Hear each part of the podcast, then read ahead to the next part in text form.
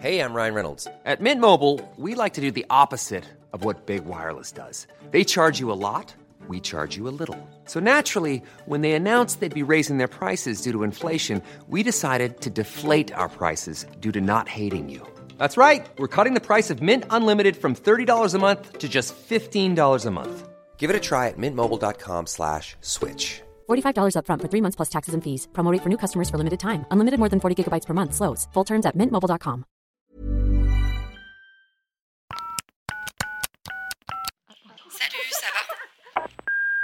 Hello, vous écoutez Salut ça va, le podcast qui veut briser les tabous autour de la santé mentale et vous donner des clés pour prendre soin de vous autrement. Pour aller plus loin, on vous propose désormais un programme de coaching en ligne complet qui met en application des outils concrets et validés. Rendez-vous sur techcare.co. Bonne écoute Hello à toutes et à tous, je suis ravie comme chaque semaine de vous retrouver dans un nouvel épisode du podcast Salut ça va? C'est un plaisir à chaque fois de partager ce moment auditif, est-ce qu'on peut dire ça, tous ensemble. C'est vraiment le podcast pour moi un format qui me déçoit jamais, même si actuellement, vous n'imaginez peut-être pas mais je suis assise dans mon dressing.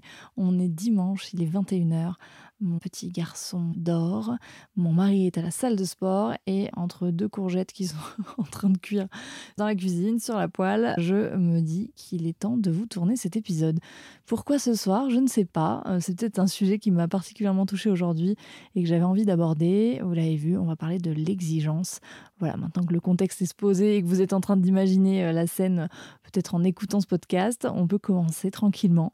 C'est vrai que c'est un moyen hyper intime pour moi de pouvoir partager tout ça, le podcast. J'aime vraiment cette proximité et je crois que je me sens jamais autant moi-même que quand je partage avec vous par ici. Donc voilà, vous l'avez compris, on se retrouve pour un nouvel épisode en solo et on va parler de l'exigence et de l'exigence plutôt élevée.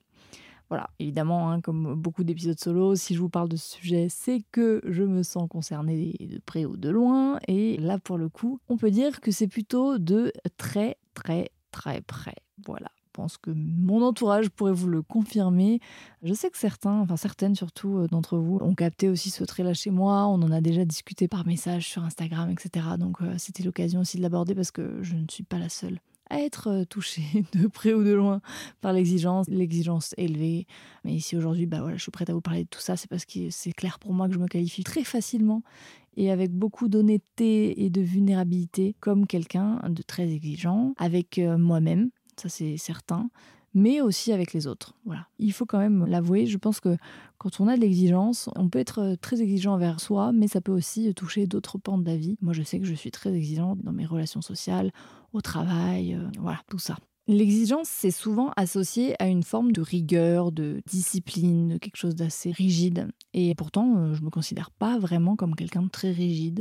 En toute honnêteté, au contraire, je pense que justement, tout ce qui est euh, souplesse, flexibilité, adaptation, c'est vraiment pour moi une forme d'intelligence extrêmement précieuse. Et j'essaye au maximum de l'être. Et je le vois d'ailleurs dans mon travail, avec mes équipes. Ça fait vraiment partie des valeurs de management qui me tiennent à cœur. Mais toujours est-il que dans ma vie, qu'elle soit perso ou pro, j'ai des exigences que je place très haut.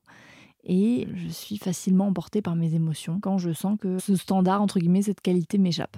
Alors c'est pas tellement un truc de perfectionnisme, en mode il faut que tout soit parfait, j'ai une tolérance par rapport à ça. C'est vraiment plus par rapport aux attentes. Et je pense que ça va un petit peu dans la continuité du premier épisode que j'ai fait sur euh, l'envie de sauver, euh, cette volonté de sentir qu'on peut compter sur moi, d'être quelqu'un de solide, etc. Forcément, ça place des exigences. Et avec les années, j'ai appris à avoir de la tolérance envers justement bah, tout ce qui pouvait être en dessous de mes attentes, que ce soit euh, des événements, des personnes, des journées euh, qui sont euh, plus ou moins productives, des tâches euh, qui pourraient être euh, un peu moins bien réalisées. Et la vie hein, euh, vous confronte de toute façon à cette, cette exigence qui n'est pas toujours remplie, entre guillemets, et vous faites face à des déceptions. Et justement, c'est pour ces raisons qu'un épisode de podcast sur le sujet me semblait intéressant parce que j'avais envie de vous parler de ce cheminement et peut-être que vous allez vous reconnaître dans ce témoignage et j'aimerais qu'on ait l'occasion d'en discuter par la suite parce que c'est vraiment le but de ces épisodes, c'est que la discussion puisse se poursuivre ailleurs avec votre regard sur le sujet, peut-être votre avis, votre parcours, tout ça. Donc, petit flashback. Parce que aussi loin que je me souvienne, j'ai quand même toujours aimé avoir des responsabilités. Ça, on en a parlé dans le premier épisode. Être en charge, être celle sur qui on compte, euh, etc. Ça fait partie de moi, de mon besoin de contrôle. On pourrait faire un full épisode là-dessus, sur ce besoin de contrôle, sur euh, le fait que je sois contrôle fric. Hein. Voilà, beaucoup de personnes autour de moi le disent et je, le suis aussi, il y en aurait des choses à dire. Mais toujours est-il que, concernant l'exigence, j'ai pas forcément euh, voulu dans mon cheminement perdre du temps, entre guillemets. Alors, moi je dis que c'est une perte de temps, mais chacun son chemin. Hein. Pour certains, c'est très important. De tenter, enfin, j'ai pas vraiment cherché à comprendre la source de ces exigences, c'est-à-dire pourquoi est-ce que j'étais comme ça, mon père, ma mère, l'éducation, mon tempérament, tout ça. Je pense que tout n'est pas nécessairement explicable et que c'est euh, quelque part un peu multifactoriel. Ça peut venir de beaucoup de choses. On sait que bien sûr, bah, si vous avez été un enfant qui, par exemple, n'a jamais eu d'encouragement ou de félicitations alors que euh, vous veniez de fournir euh, un effort ou euh, bah, quelque chose de voilà d'incroyable ou sans que ce soit incroyable hein, mais juste de, faire une action et que personne bah, n'allait reconnaître en fait cette action là et vous reconnaître vous valoriser et que c'était justifié par le fait que en gros dans votre éducation vos parents votre entourage trouvaient ça normal et qu'il n'y avait rien d'exceptionnel donc ça ne méritait pas de félicitations et de positifs ou de compliments c'est vrai que ça peut jouer dans la construction de ce besoin d'exigence entre guillemets quand on, devient par la suite adulte. Euh, il y a aussi le fait que bah, des parents aient pu conditionner leur amour par exemple et leur attention par rapport à vos performances. Ça, ça peut évidemment également jouer. Voilà, mais personnellement, je crois qu'en ce qui me concerne, c'était plutôt euh, la vision euh, modèle de mon environnement. Ça peut jouer aussi, hein, si vous avez des personnes autour de vous avec qui vous avez grandi, qui sont très exigeantes envers elles-mêmes ou qui ont beaucoup d'exigences. Moi, je sais que mon grand-père était comme ça, que ma mère est comme ça. Et ce sont eux-mêmes des personnes extrêmement exigeantes, mais que j'admire beaucoup hein, pour plein de points. Donc c'est vrai que j'ai pas vu les, travers, on va dire, de cette exigence avant un, petit moment. Euh, je dirais au moment où j'ai commencé à m'intéresser finalement à la santé mentale et à se poser des questions sur est-ce qu'à un moment donné, on, ne subit pas cette exigence plus qu'elle nous sert voilà, C'est un peu l'idée, hein, c'est toujours ça. Hein, de toute façon, euh, dans la vie, à partir du moment où il y a quelque chose qui vient vous impacter de façon négative, c'est que peut-être euh, elle est à remettre en question. Mais il y a des personnes qui vivent cette exigence de façon modérée, on va dire, et qui le vivent très bien, et c'est totalement OK. Voilà, chacun deal avec ses trucs. Mais ça faisait partie de moi. Ça faisait partie de moi enfant, ça l'a été ado, euh, ça l'est toujours aujourd'hui. J'avais pas tellement de pression par rapport au modèle scolaire, par exemple. C'est vrai que là-dessus, j'ai pas du tout une famille qui a été euh, extrêmement euh, pressante sur les notes, euh, dans notre modèle, dans notre schéma familial. On n'a pas tellement de personnes qui ont fait des très grandes études où c'était vraiment ce truc-là du diplôme. Par contre, c'était le travail, c'est-à-dire vraiment, c'était à la gagne. Et c'était la débrouille, quoi. C'est vraiment la capacité d'entreprendre, de se débrouiller. Enfin, moi, j'ai toujours eu des parents qui étaient entrepreneurs. Mon père est à son compte, ma mère est à son compte, mon grand-père avait une entreprise de plus de 150 personnes. Donc, j'ai toujours eu ces modèles-là de tu te fais un peu tout seul. Et c'est un peu une illusion parce qu'on se fait jamais vraiment tout seul, hein, forcément, et heureusement. Mais voilà, il y avait ce climat-là qui a fait que cette exigence, elle s'est installée assez naturellement. Quand vous êtes une personne exigeante, non seulement vous pouvez être très dur envers vous-même, à vouloir euh, faire mieux en permanence, à culpabiliser quand vous faites à peu près, à vous en vouloir quand vous n'avez pas euh, donné euh, ce que vous considérez comme assez. D'ailleurs, c'est souvent jamais assez, c'est bien toute l'histoire. L'exigence, ça nous amène à penser qu'on peut toujours reprendre, qu'on peut toujours améliorer. Euh, qu'on peut travailler plus dur encore. Voilà, c'est vraiment ces pensées qui vont être euh, bah, de perfectionner et de pouvoir améliorer et de faire encore mieux et d'avoir une non-gratitude et une non-satisfaction pour beaucoup de choses qu'on va faire, dire, entreprendre. Et par-dessus ça, on a aussi notre attitude avec notre entourage qui peut parfois venir, on va dire, renforcer tout ça au point où vous allez préférer prendre en charge vous-même euh, un projet ou une tâche, voilà, peu importe, en vous disant qu'au moins ce sera fait de façon euh, pas parfaite, parce que euh, vous considérez jamais que ce que vous faites est parfait, mais au moins ce sera fait comme vous l'avez imaginé et vous avez ce truc-là de vous dire que s'il y a un problème, ça pourra retomber que sur vous et cette responsabilité en fait. Et ça s'accompagne en fait d'une charge mentale qui est énorme parce qu'il y a ce stress et parce que bah, la vie est faite d'imprévus et qu'on ne peut pas tout anticiper et qu'à vouloir se charger encore plus que ce qu'on a déjà, on finit par euh, juste être euh, épuisé. Et bon, je vous passe toutes les pensées qui euh, interviennent à ce moment-là. Hein, on le sait, hein, des pensées un peu du tout ou rien. Donc, euh, soit c'est parfait, soit c'est complètement nul. Ou alors, on va minimiser sans cesse nos résultats, voilà, les résultats de notre travail ou ce qu'on a accompli jusque-là. C'est-à-dire que c'est comme si on oubliait tout ce qu'on avait déjà fait parce que au milieu du parcours, il y avait une tâche qui n'avait pas été parfaitement remplie comme on s'y attendait, etc. Donc, il y a vraiment toutes ces pensées-là qui peuvent être vraiment un poison hein, pour votre santé mentale, pour votre estime, pour votre confiance, pour votre énergie, pour beaucoup de choses. Et je me souviens personnellement que au collège lycée déjà, je voulais prendre en charge tous les travaux de groupe, je voulais repasser par-dessus le travail de mes camarades. Et non pas parce que j'étais une super bonne élève, très scolaire et tout, vraiment pas, mais vraiment juste pour l'exigence en fait et le goût du bien faire. Et tout ça dans la peur, entre guillemets, et, enfin, afin d'éviter, en fait, parce que c'est un évitement, euh, le fait d'éviter la désapprobation, alors j'allais dire de mes supérieurs, même si, bon, c'est pas tes supérieurs hiérarchiques, dans le sens, c'est pas tes patrons, mais euh, les profs ont ce truc-là, et parce qu'on est dans un système scolaire où euh, il y a vachement cette notion, en fait, d'être approuvé par le prof, d'être valorisé par rapport aux notes, etc. Donc ça fait beaucoup. Et cette nuance, en fait, pour moi, elle est là. C'est-à-dire que l'exigence, elle peut être un moteur. Et euh, aujourd'hui, vraiment, dans mon parcours d'entrepreneuse, par exemple, je trouve que l'exigence, c'est un moteur fabuleux, c'est indispensable. C'est un cadre qui permet euh, d'être rassurant pour vous, mais aussi pour vos équipes. Ça permet de se pousser mutuellement à atteindre des objectifs. Voilà. Mais c'est un cadre qui est nécessaire dans certains cas.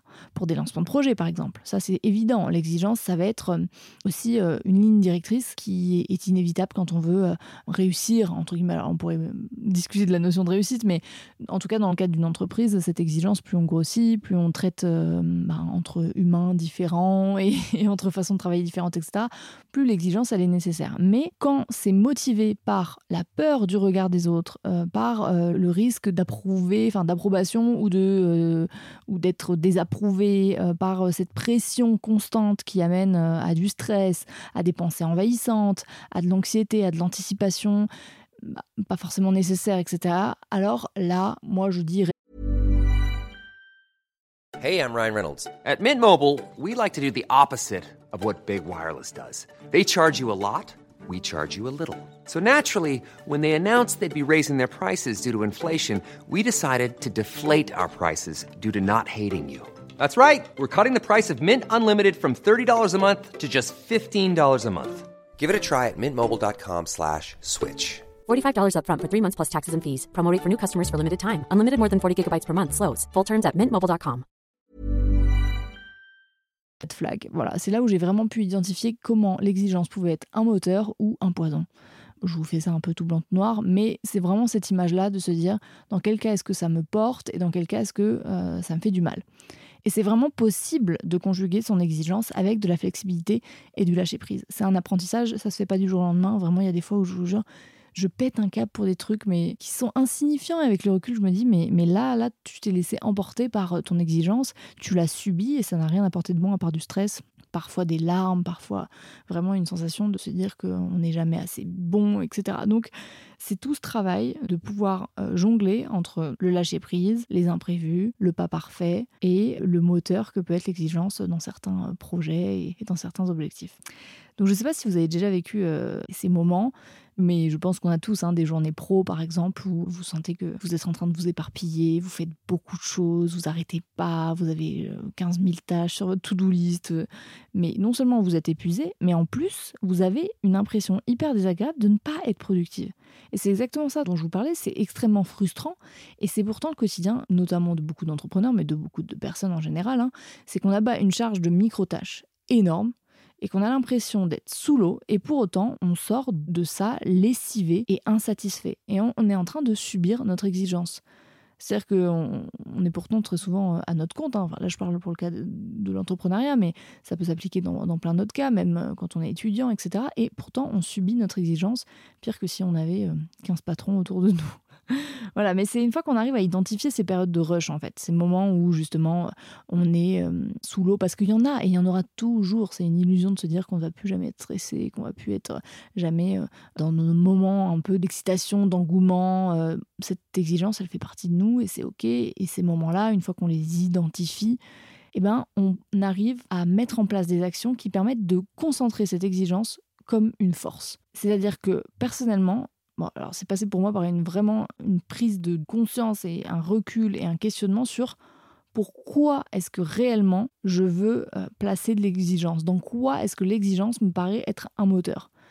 Donc, par exemple, euh, je vais me poser la question de me dire dans quoi est-ce que j'estime que j'ai du talent et pourquoi est-ce que je prends du plaisir? Voilà, alors ça a été les, deux questions, en tout cas pour la vie euh, pro parce que vous verrez souvent, les deux sont liés. Hein. On est souvent euh, doué dans ce qui nous fait plaisir et, nos passions, quand on s'y investit à fond, souvent c'est là où, on performe le plus. Et ça permet d'identifier dans un premier temps, de vous demander euh, comment vous allez pouvoir dépenser justement cette énergie et où est-ce que vous allez choisir de la placer.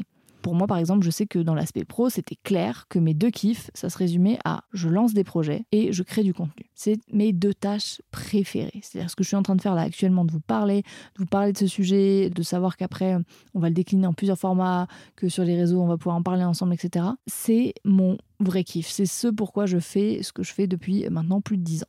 Et les lancements de projets, c'est cette adrénaline, c'est cette exigence, c'est ces objectifs, c'est ce rush, c'est cette pression, etc. Ce sont les deux kiffs de mon boulot. Vraiment, c'est si je pouvais choisir deux tâches à faire euh, tous les jours, je ne ferais que ces deux tâches. Et j'ai commencé du coup à déléguer tout le reste petit à petit. Je vais pas mentir, au début c'était un peu la panique totale, hein, parce qu'en plus quand vous êtes une contrôle fric, euh, ça demande une grosse gestion émotionnelle, des gros outils de relaxation, méditation, yoga, de l'écriture, vraiment tout y est passé.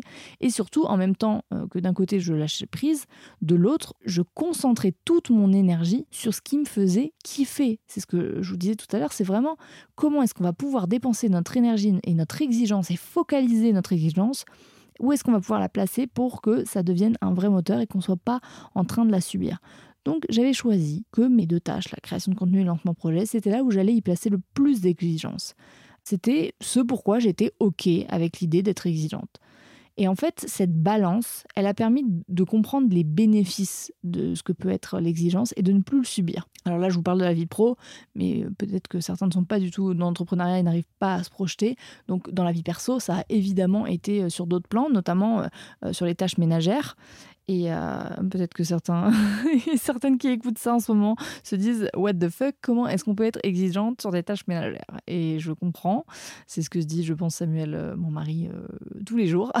mais, mais concrètement, quand on a l'habitude d'être exigeante, ça échappe pas du tout au pan de notre vie perso. Hein. Parfois même de notre vie sociale, de nos amis, de notre famille, de, d'organiser un dîner, ça devient un truc d'état parce qu'on veut que tout soit vraiment géré. On met les standards très hauts. Enfin voilà, bref dans le couple, ça peut être une source de tension énorme. Déjà parce que, bon, rappelons-le quand même, hein, la charge mentale, ça concerne encore beaucoup trop les femmes.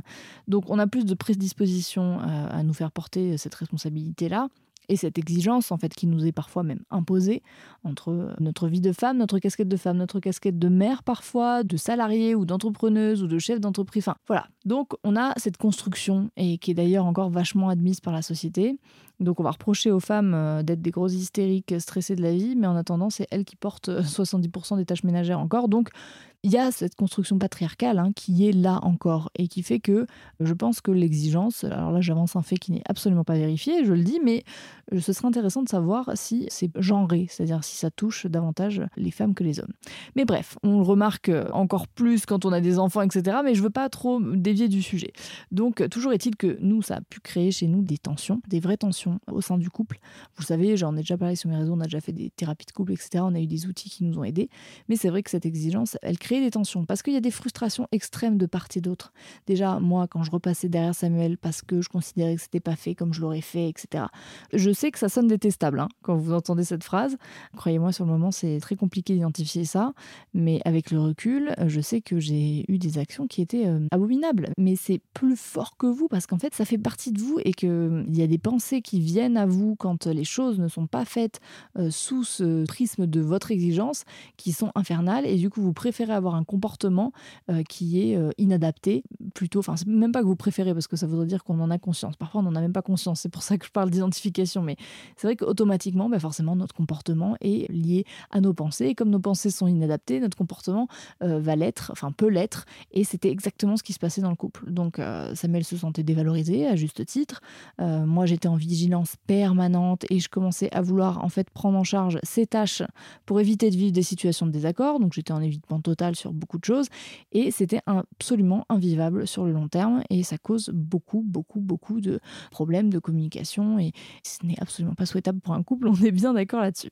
Donc je vous promets que c'est vrai. Je vais vous décrire la situation et comment est-ce que, euh, grossièrement, on a réussi à faire autrement. Alors, Là, l'épisode serait beaucoup trop long si je commençais à vous parler de communication, communication non violente, de tous les outils qu'on a pu mettre en place dans notre couple. Et je pense que ce sera un sujet euh, intéressant et je pense que Mathilde va aussi l'aborder dans ses épisodes solo.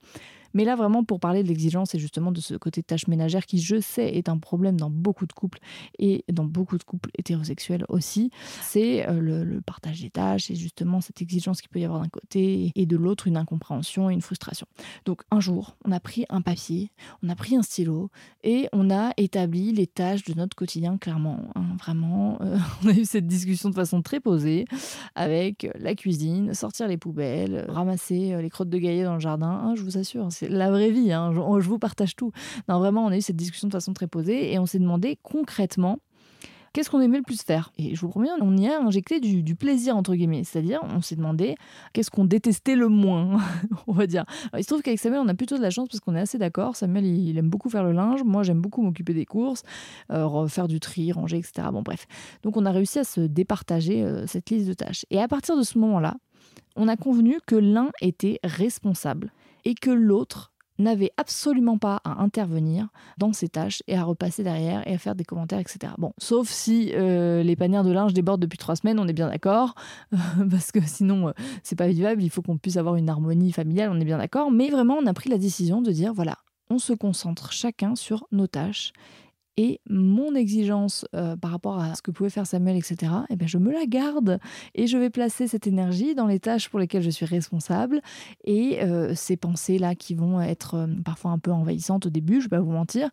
Parfois, je me mordais la lèvre même pour pas dire un truc déplacé ou pour pas repasser derrière. Et ben, j'ai appris à rendre ces pensées-là plus dociles, à les accepter et à tolérer cette non-perfection en fait. Euh, on en parle beaucoup dans le module Take Care des pensées. Hein. De toute façon, c'est vraiment la base de beaucoup de choses.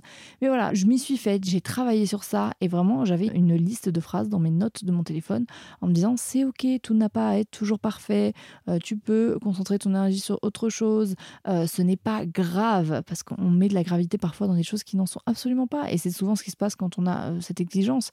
Voilà, on a ce filtre qui nous rend tout extrêmement important et finalement quand on prend un peu de recul, surtout sur des tâches ménagères ou ce genre de petites choses de la vie, on se rend compte à quel point c'est une énergie gaspillée. Et voilà, je me suis concentrée sur mes tâches à moi. Mais ma to-do list, ma liste de courses, quand moi je m'occupais des courses, elle était hyper carrée. J'avais des applications, des trucs, tout était millimétré et tout. Et je kiffais ça parce que vraiment, je plaçais mon énergie là-dedans et que j'étais trop contente de faire mes courses et d'avoir exactement ce que je voulais où je voulais, le frigo rangé euh, comme je veux, etc. Et c'est ok, mais je n'ai plus à le faire subir à mon partenaire et je n'ai plus non plus à le subir parce que finalement, euh, quand c'est source de tension, vous êtes dans un état de stress qui ricoche forcément sur vous. Ça crée une ambiance, un environnement qui n'est pas forcément sain. Donc voilà un peu ce que je voulais euh, partager avec vous aujourd'hui. Je voulais partager mon, cheminement, je voulais partager mes réflexions autour de tout ça. Et voilà, vous parler de ce sujet qui, je pense, euh, touche beaucoup d'entre nous. Et j'espère qu'on aura l'occasion d'en discuter sur le compte Instagram de Take sur mon compte, sur le groupe privé pour nos coachés. C'est toujours un kiff d'avoir cette proximité. C'était important pour moi de pouvoir euh, partager un peu de mon intimité parce que souvent on croit qu'on parle de sujets qui ne nous touchent pas, mais on a tous hein, nos petits trucs pour lesquels on doit dealer. Voilà, je vous embrasse, prenez soin de vous comme toujours, et à la semaine prochaine pour un nouvel épisode. Merci d'avoir écouté le podcast. Retrouvez-nous sur Instagram pour continuer à partager ensemble du contenu inspirant et éclairé ou tout de suite via notre programme de coaching sur programme.takecare.co. À la semaine prochaine.